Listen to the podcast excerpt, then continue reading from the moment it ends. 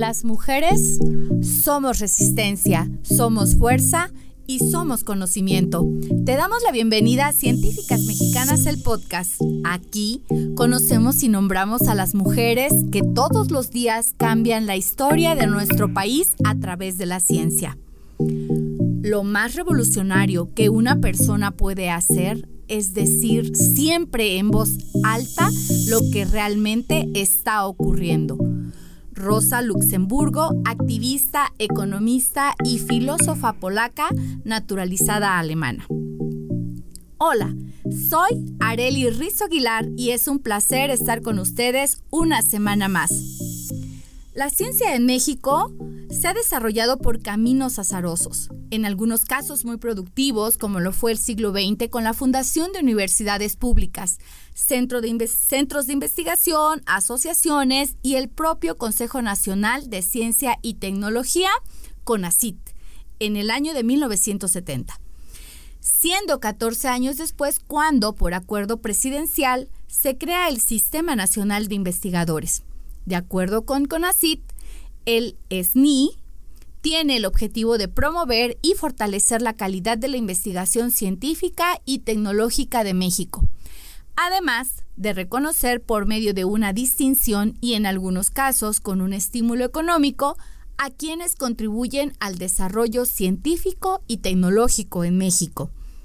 Se estima que más de 30.000 investigadores e investigadoras forman parte de los diferentes niveles y áreas del SNI. Los niveles se dividen en candidato o candidata a investigador o investigadora nacional, investigadora o investigador nacional 1, 2 y 3. Finalmente, la mayor distinción es investigador o investigadora nacional emérito. ¿Sabías que a inicios de este año se otorgó esta máxima distinción a 38 mujeres. El SNI se rige por un reglamento publicado en el Diario Oficial de la Federación. Su última actualización se presentó el 10 de agosto de este año, teniendo diversas modificaciones. Por ejemplo, en el artículo 33 se establece que el estímulo o apoyo económico es recibido únicamente por quienes tienen una adscripción a una institución pública de educación superior o centro de investigación del sector público en México. En cuanto a las áreas del el SNI, cuenta con nueve. La primera corresponde a la de físico-matemáticas y ciencias de la Tierra. La segunda es biología y química. La tercera es medicina y ciencias de la salud. La cuarta es ciencias de la conducta y educación. La quinta es humanidades. La sexta es ciencias sociales. La séptima es ciencias de agricultura, agropecuarias, forestales y de ecosistemas. La octava es ingenierías y desarrollo tecnológico. Y finalmente, la novena es interdisciplinaria. De acuerdo con cifras de la Semarnat, en el 2021 había 5.937 investigadores e investigadoras del área 6 o ciencias sociales y tan solo 3.933 en el área 3 o medicina y ciencias de la salud. Sabemos que en la mayoría de las instituciones públicas del nivel medio superior se solicita pertenecer al SNI para formar parte de su plantilla académica. Y esto conlleva a que cada vez que sale la convocatoria se lean los criterios por área y se repase la última actualización del reglamento. Por eso, en este episodio queremos conversar con la doctora Alma Maldonado Maldonado doctora en educación superior, especialista en políticas y accesos a la educación superior. Además, editora del blog Distancia por Tiempos. Agradecemos que hayas aceptado nuestra invitación, doctora Alma. Bueno, pues vamos a empezar nuestra entrevista con la invitada del día de hoy. Y Alma, nos gustaría que tú nos platicaras sobre tu trayectoria profesional y las motivaciones que tuviste para elegir esta profesión. Bueno, muchas gracias primero por la invitación. Encantada de estar en este espacio. Eh, mi nombre es Alma Maldonado, yo soy investigadora del Departamento de Investigaciones Educativas del CIMBESTAP eh, eh, y estoy aquí desde 2010. Yo eh, originalmente soy pedagoga de la UNAM, estudié en la Facultad de Filosofía y Letras y desde muy jovencita, eh, al empezar a explorar cuáles eran las posibilidades de profesionales que yo iba a tener en la pedagogía, lo que más me empezó a llamar la atención fue la investigación y tener muchos profesores investigadores y ver qué hacían y cómo lo hacían. Y, la verdad es que este, yo desde principios de la carrera dije, yo me quiero dedicar a esto, yo quiero hacer esto y, y pues empecé, ¿no? Con trabajando, acercándome a profesores, eh, eh, colaborando en proyectos, eh, todo lo que podía hacer, este, ahí estaba. Y eh, posteriormente me voy al, ISUE, hoy ISUE, Instituto de Investigación sobre la Universidad y la Educación. Y ahí fui becaria, estuve haciendo la tesis. Y recuerdo muy bien cuando yo le dije ya de manera más seria a mi profesor con el que me había formado que yo quería ser investigadora y él me dijo, solo tienes una opción en este país y es irte fuera a hacer el doctorado. Entonces yo empecé a explorar las vías con amigos, conocidos que se habían ido, cómo era el proceso. La verdad es que tuve apoyo de pues mucha gente que, que conocía y que me fue ayudando para entender cómo era la solicitud afuera y qué tenía que hacer. Y, y bueno, empecé con el inglés, que siempre me costó muchísimo trabajo.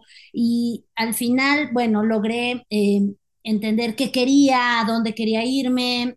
Obviamente solicito una beca del CONACYT, sin la cual no hubiera podido este, hacerlo, por eso, por eso me duele tanto que hoy los jóvenes y, las jóvenes no tengan la, misma oportunidad que yo tuve de aspirar a una beca que me cambió la vida. Me fui a los Estados Unidos, me formé en un doctorado en educación superior, y eh, terminando regreso a la UNAM y pues le digo a mi profesor y a la gente con la que yo conocí en la UNAM que ya había hecho mi doctorado, eh, que ya estaba lista para regresar y obviamente me dijeron que pues mucho gusto, que felicidades, pero no había plazas en México. Entonces eh, se abrió una posibilidad de ser profesor en Estados Unidos y se participé en el concurso. Eh, yo pensaba que no me iba a quedar y me ofrecieron trabajo como profesor asistente en la Universidad de Arizona. Ahí estuve seis años, pero siempre con la idea de querer regresar. Y bueno, se dieron las condiciones de que se abrió un concurso en el Simvestab, solicité, hice todo los, lo que tenía que hacer y además tuve la fortuna de que todavía había el programa de repatriación, sin el cual no hubiera podido regresado, programa que tampoco ya existe. Y bueno, fue una feliz coincidencia, no fue fácil, pero pues logré obtener una plaza en México y bueno, pues este, así es como seguí desarrollando mi carrera. Creo que el haber sido profesora en Estados Unidos fue como hacer otro doctorado, ¿no? Formarme, entender las tradiciones, este, las formas de hacer la academia en Estados Unidos, vivirlas, dar clases allá primero, antes que aquí. Eh, todo eso fue muy importante en mi carrera y, bueno, creo que esa trayectoria pues me permitió después regresar mejor posicionada y, bueno, ahora desarrollar mi, mi trabajo en México. Entonces, este, pues eso, desde el 2010 estoy en el Simvestab como investigadora de tiempo completo. Ay, Alma, qué, qué, qué bonita presentación. Me encanta cómo has retratado durante eh, todo lo que nos has contado, cómo has retratado tu trayectoria y creo que todas las mujeres científicas que hoy conformamos esta comunidad de más de 20 mil mujeres, nos sentimos eh, reflejadas en alguna parte de, de todo este relato. Esta curiosidad de cómo iniciaste tu camino en la ciencia y sobre todo quisiera resaltar por el tema que hoy nos ocupa, el que sea, el que seamos mujeres científicas que fuimos becadas por el Consejo Nacional de Ciencia y Tecnología.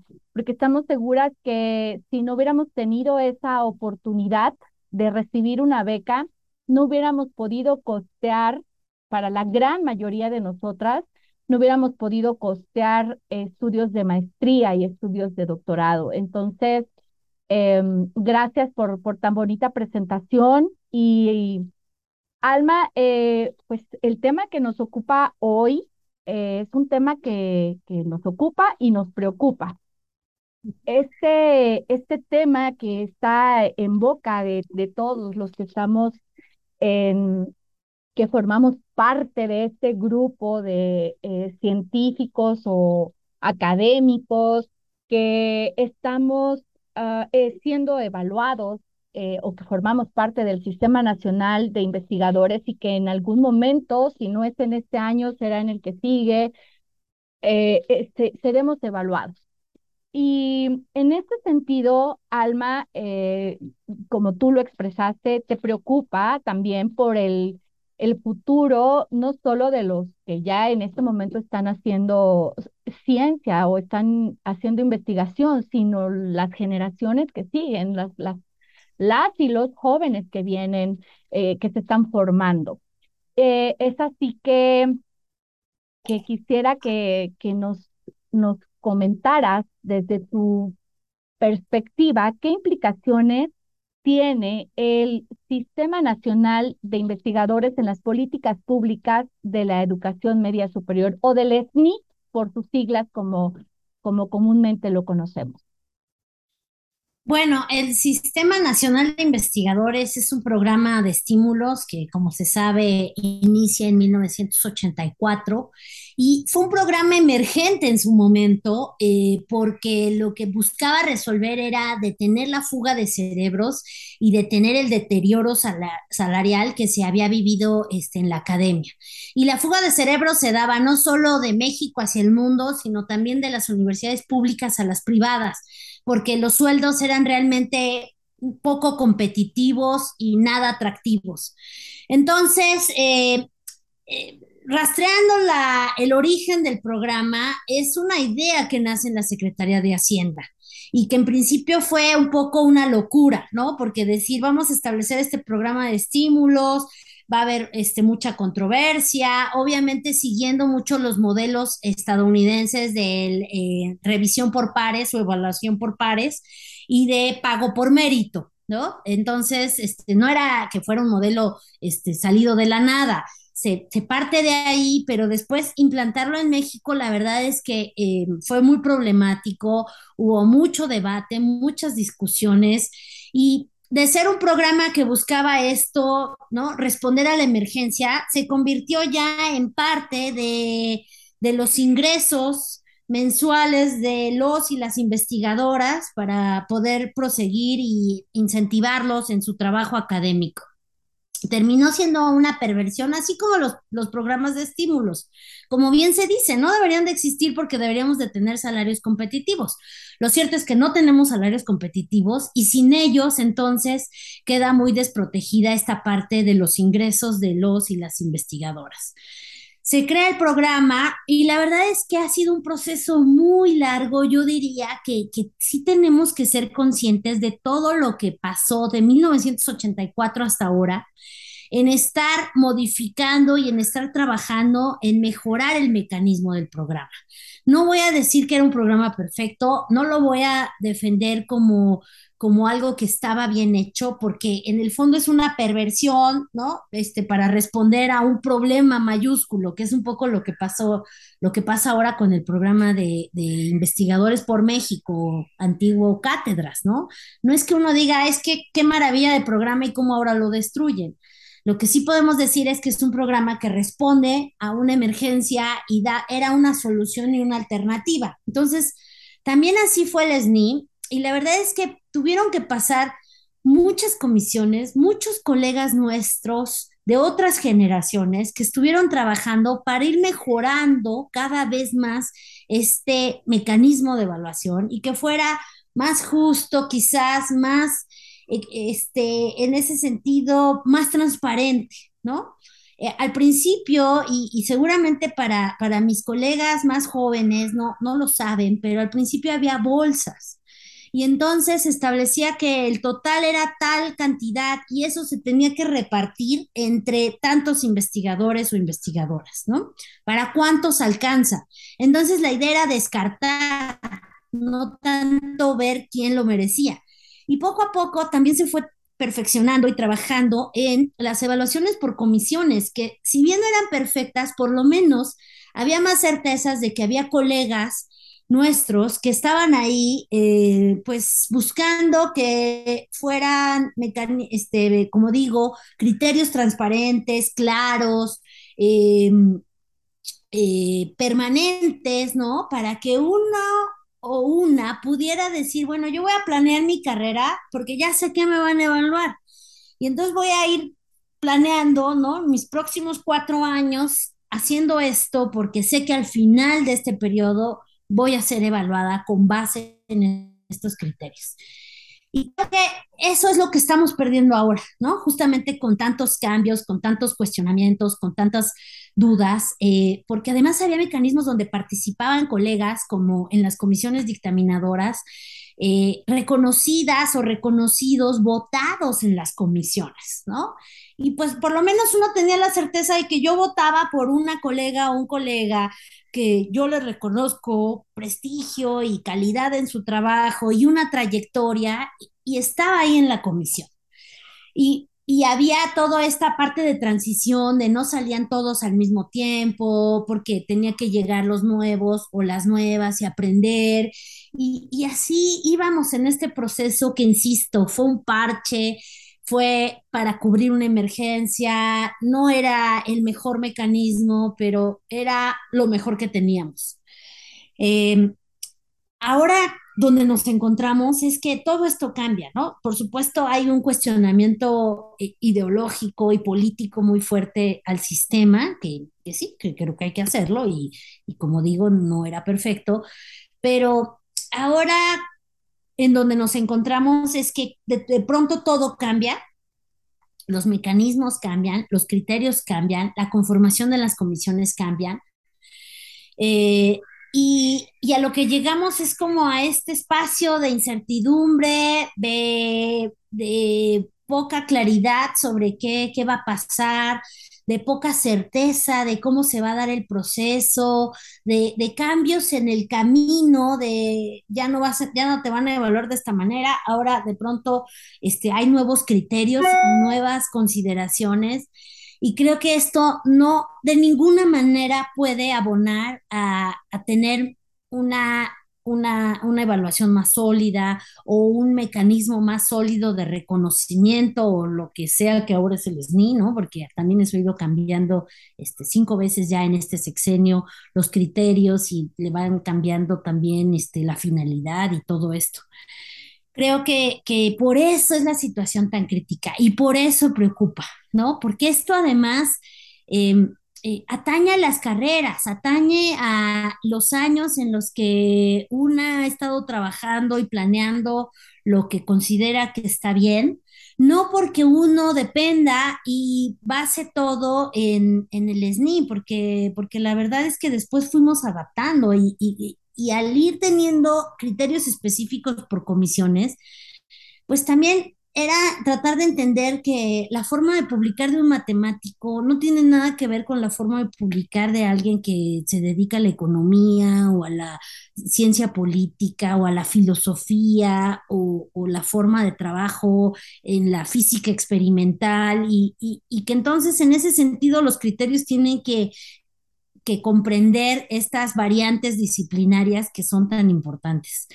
Creo que que ahí radica mucho del problema en el que estamos hoy metidos, de tanta crítica que hay sobre lo que está sucediendo, porque creo que no se vale hacer estos cambios y jugar de esta manera con las carreras y las trayectorias y las apuestas profesionales que muchas y muchos hemos hecho y que de pronto esto nos, nos mueve mucho porque definitivamente el SNI ha terminado siendo no solo un complemento salarial, sino en, en muchos de los casos representa la mitad de los ingresos de los investigadores o investigadoras.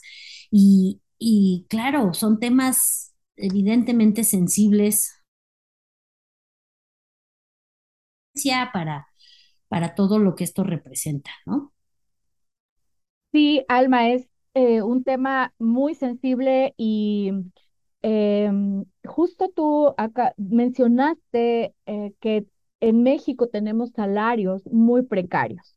Ese es por un lado, ¿no? La precariedad de los ingresos para quienes están con un contrato, pero también hay un grupo importante de investigadoras, investigadores que, que no tienen como tal un contrato y eh, son quizás profesores de asignaturas, eh, hacen algunas horas de investigación y eso les permite también ingresar al Sistema Nacional de Investigadores. Es decir, tenemos eh, un escenario heterogéneo, pero sin lugar a dudas que este estímulo que, que recibimos o que, que, nos llega de parte del, de este Consejo Nacional de Ciencia y Tecnología se ha convertido ya en una parte importante de los ingresos.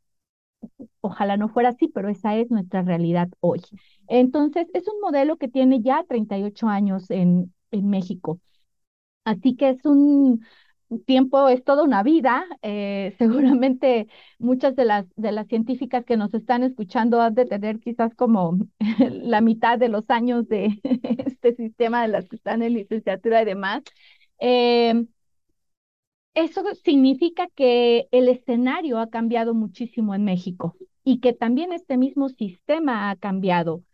Eh, tú ya nos, nos sintetizaste muchos de estos cambios, pero el sistema también se rige por un reglamento.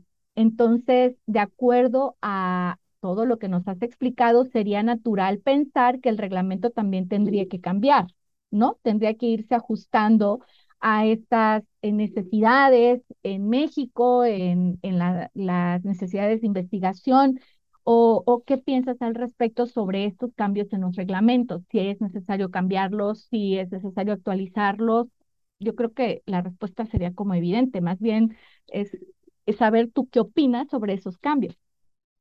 Claro, yo creo que cambiar está bien y, y, el SNI ha tenido muchísimos cambios. Es que, es que de pronto pareciera que nunca se movió, ¿no?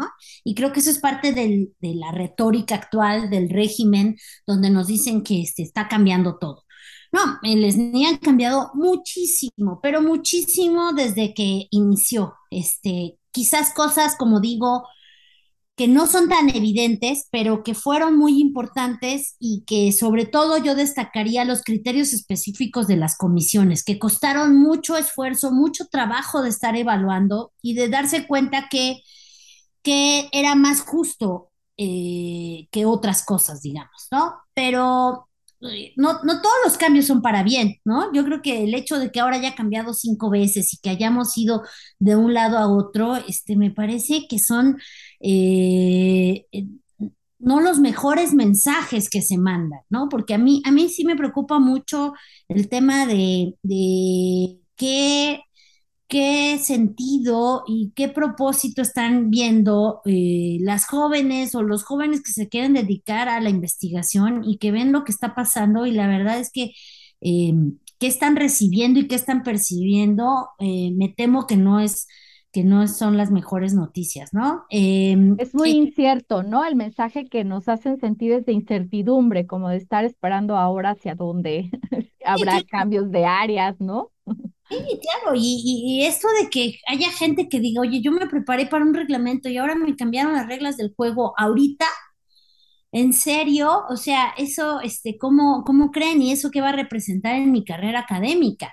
Y, y, ahora bien, los cambios que hemos visto, pues es que en general son este, muy cuestionables, ¿no? Hemos visto cambios de, por ejemplo, antes si eras funcionario público te quitaban el SNI, lo cual me parece perfectamente justo. O sea, si yo no estoy haciendo investigación y si yo dediqué y he decidido que voy a hacer una pausa en mi carrera académica, porque yo no puedo hacer las dos cosas, o sea, qué falta de seriedad.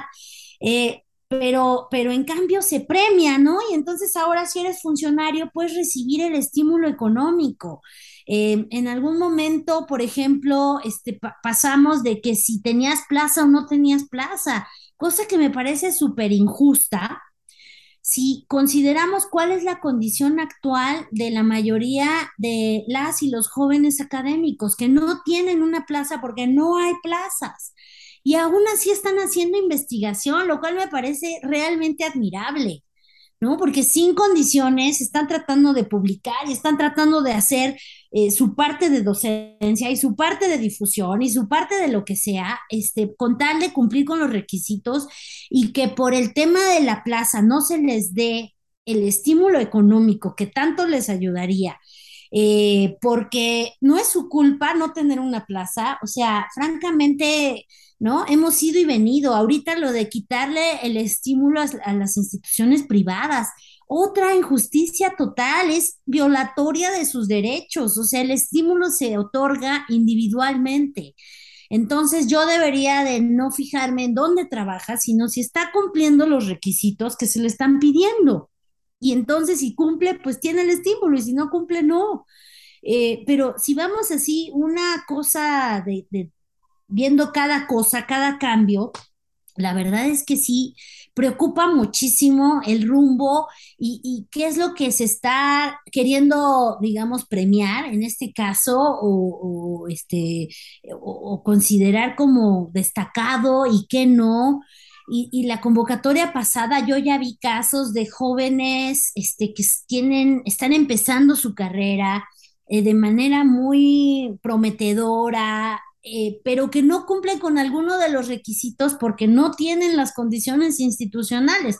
Por ejemplo, dar clases o em, ser eh, asesores o asesoras de tesis. O sea, e, es un tema que, que los rebasa, no es un tema de su capacidad.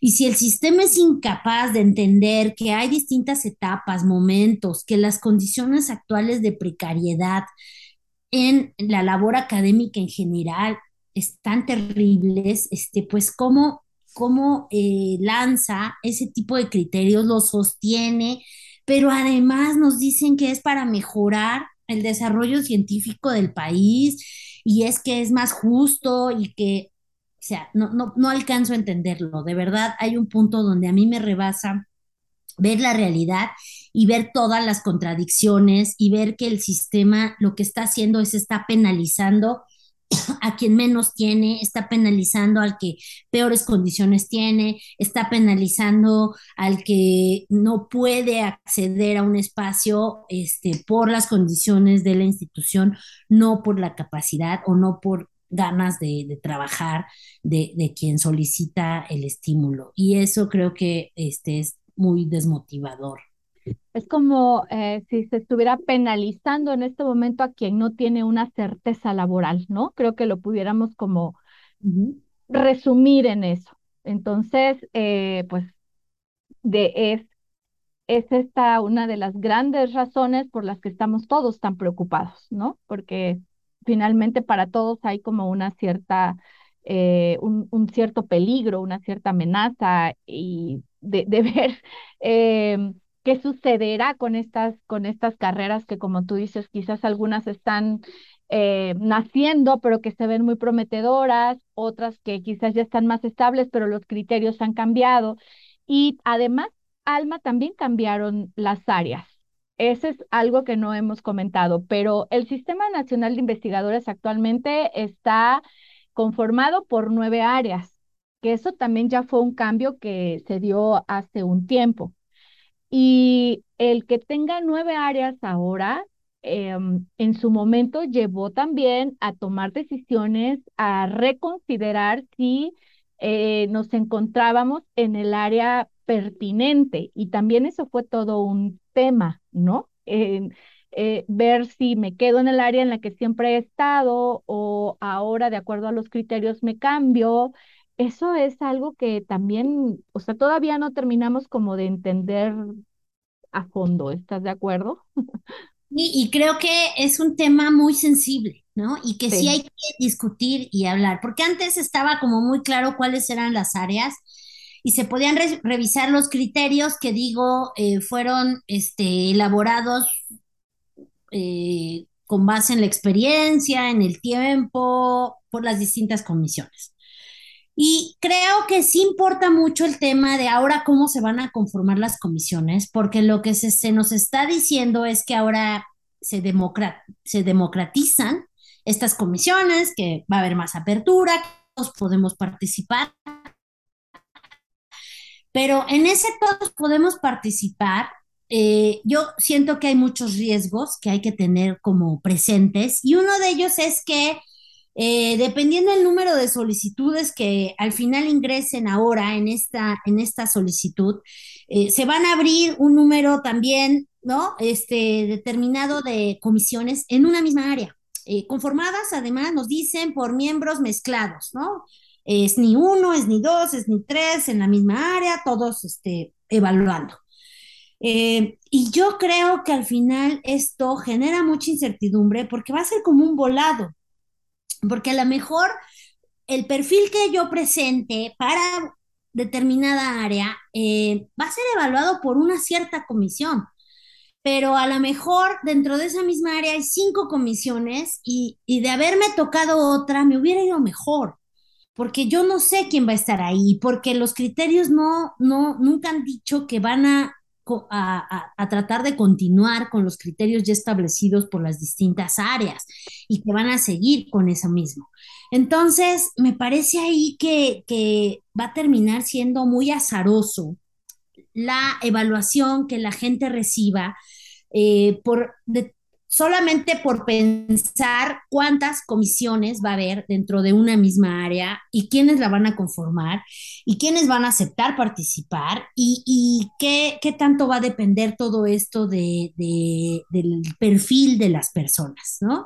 Eso creo que es una mala noticia, no da certeza. A mí no me da certeza que me digan que es muy plural porque va a ser este, escogida al azar. Yo preferiría que estuvieran ahí las personas más capaces, con más experiencia, más sensatas, eh, con los niveles quizás más altos, porque pues tienen más experiencia, ¿no? Entonces, eh, eso me preocuparía por ahí también me, preguntabas, ¿no? ¿Qué, ¿Qué, pasa con las áreas? Mi propia experiencia es que yo primero me metí al área de educación y la verdad siento que fue una mala decisión y me evaluaron mal, porque además yo no hago realmente pedagogía ni hago educación, yo hago política educativa y hago cosas mucho más cercanas a la sociología y a las ciencias sociales y creo que cuando decidí cambiarme de área me fue mejor, ¿no? Porque porque entienden más lo que yo hago y porque yo estaba en el área incorrecta y porque creo que nadie, bueno, quizás alguien me dijo, debes de meterte a esta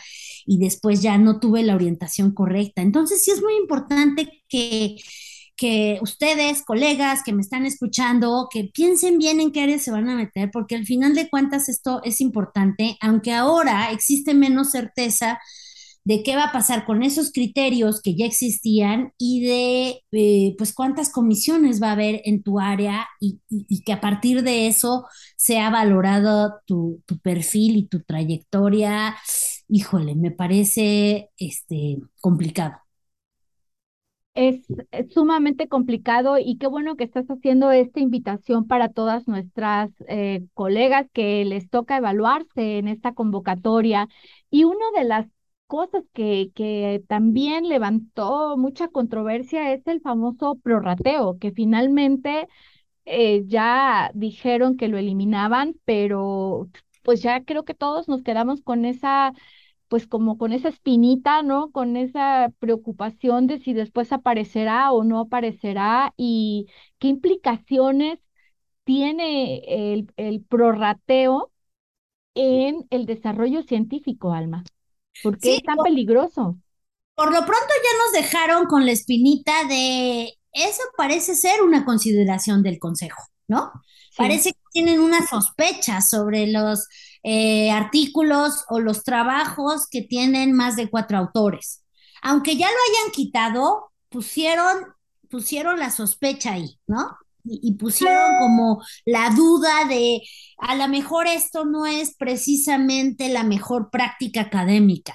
Y si es así, esto va a permear o no en las comisiones, ¿no? Porque yo la verdad no sé cómo van a terminar conformadas esas comisiones. O sea, sí me preocupa muchísimo eh, cuál va a ser el resultado de esta cosa tómbola, ¿no? Tómbola de comisiones y de evaluadores y de, en fin. Eh, entonces, sí me pareció un pésimo mensaje porque además generalizar ¿no? Sabemos que hay áreas donde es muy importante eh, pues la colaboración y donde hay prácticas, ¿no? En los laboratorios de si yo te presté este equipo. Y no estoy diciendo que no debamos cuestionarnos algunas cosas que han sucedido, porque por supuesto que hay prácticas reprobables en la academia y eso creo que todo el mundo lo sabemos. Y hay acoso y ha habido toda una serie de cosas que tenemos que denunciar y tenemos que decir no se debe hacer esto.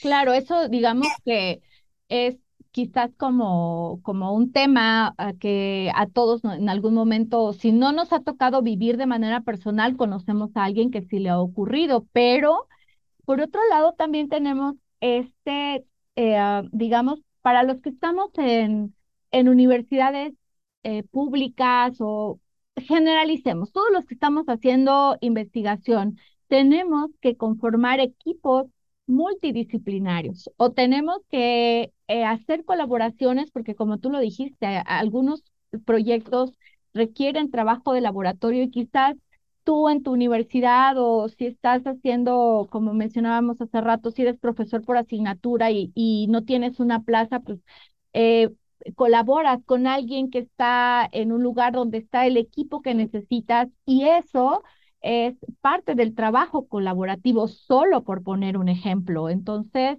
eh, el, este prorrateo, esto es justamente lo que estaba, pues está castigando de alguna forma o castigaba. Ya ni sé en qué, en qué verbo hablar.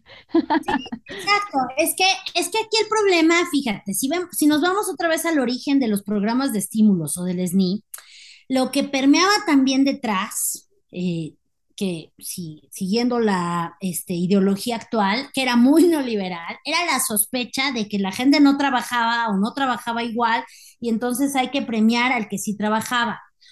Esa sospecha sigue estando presente, ¿no? Esa sospecha tan liberal de eh, no trabaja o el que tiene más de cuatro autores seguro está haciendo trampa o el que está en universidad privada seguro es rico y entonces ¿por qué les vamos a pagar? O sea, es siempre partir de la sospecha y generalizarlo y entonces por eso tenemos que comprobar todo.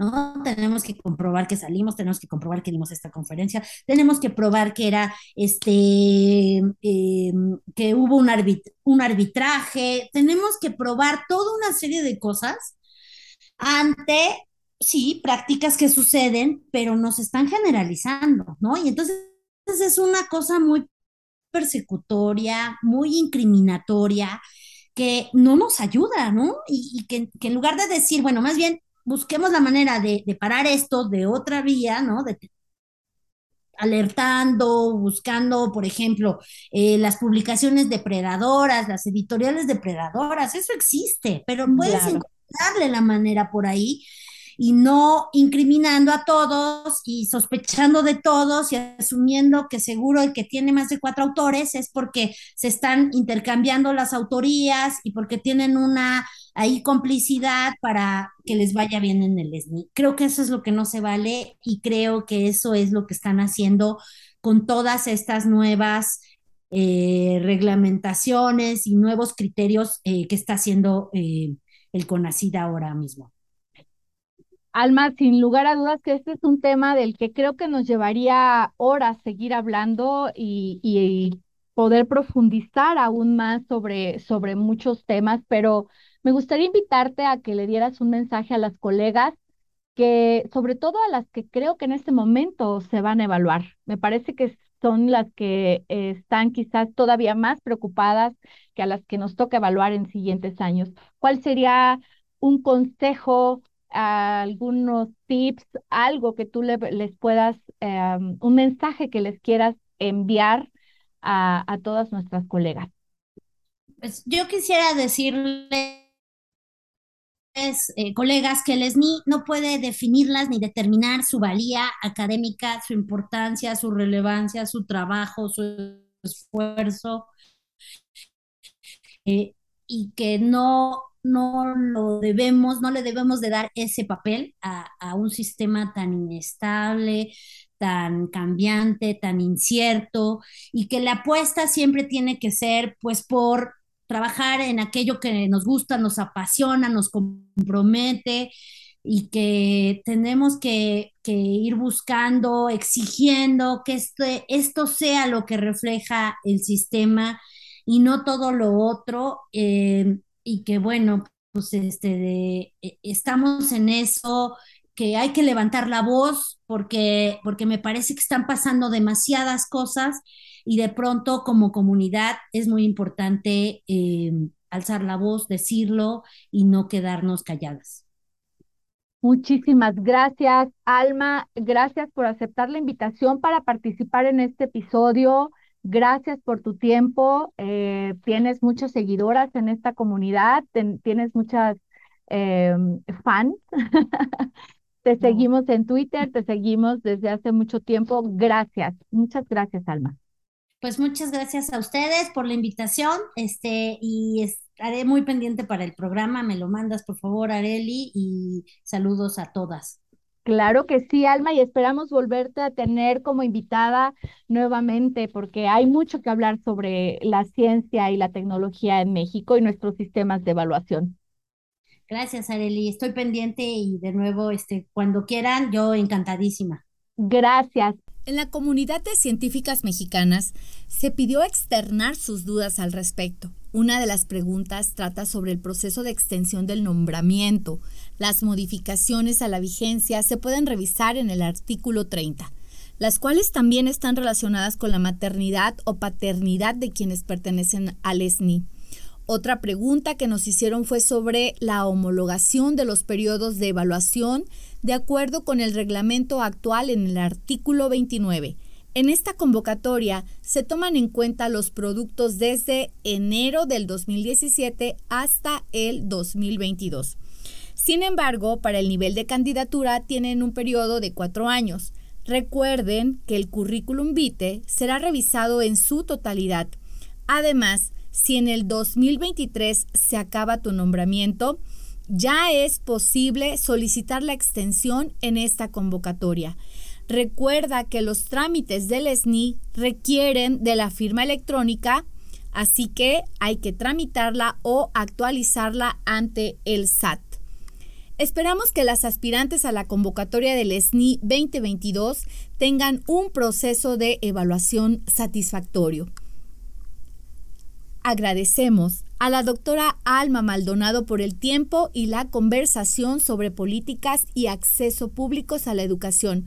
Pueden encontrarla en Twitter como arroba almaldo2. No olvides seguirnos en todas las redes de científicas mexicanas para que no te pierdas de ninguna de las noticias y actividades que estaremos compartiendo en Instagram y Twitter.